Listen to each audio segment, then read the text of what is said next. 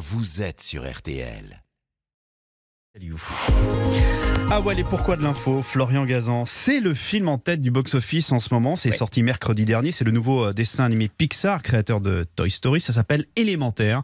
Et ce matin, vous allez nous expliquer pourquoi les dessins animés Pixar sont une partie de cache-cache en fait. Ouais, Jérôme, car à l'intérieur de chaque Pixar, en fait, il y a des choses cachées, des références, des petits clins d'œil laissés par ceux qui réalisent ces dessins animés. Et évidemment, le jeu, c'est de les retrouver, d'autant plus qu'ils sont souvent bien planqués.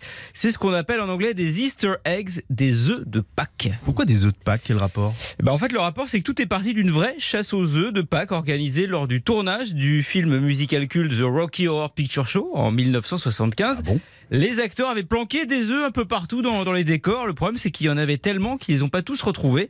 Résultat, certains sont restés et apparaissent dans le film Génial. sous une chaise ou à la place d'une ampoule. Ouais. Vous verrez. Ils s'en sont pas rendus compte. Ah non, non. Non?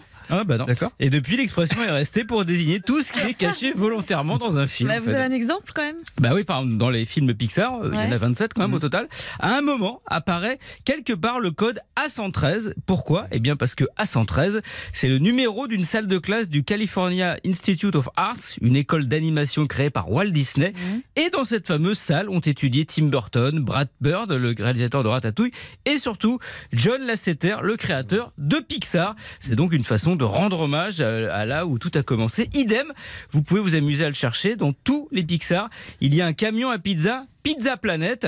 Alors pas de signification spéciale, c'est juste que comme il y en avait un dans le tout premier Pixar, Toy Story, eh ben c'est devenu un jeu de le caser un peu partout dans, dans tous les autres films. Ah, bon, on s'amuse bien. Et ce jeu Eh de oui. cache-cache, on le retrouve dans d'autres films ou pas? Absolument, Marina, il y a des easter eggs très célèbres. Un des plus fameux est, bah tiens, puisque le nouveau Indiana Jones sort demain, dans Les Aventuriers de l'Arche perdue, sur une colonne du temple égyptien où se trouve la fameuse Arche d'Alliance, il y a des hiéroglyphes et parmi eux, deux représentent R2D2 et C3PO, les robots de Star Wars.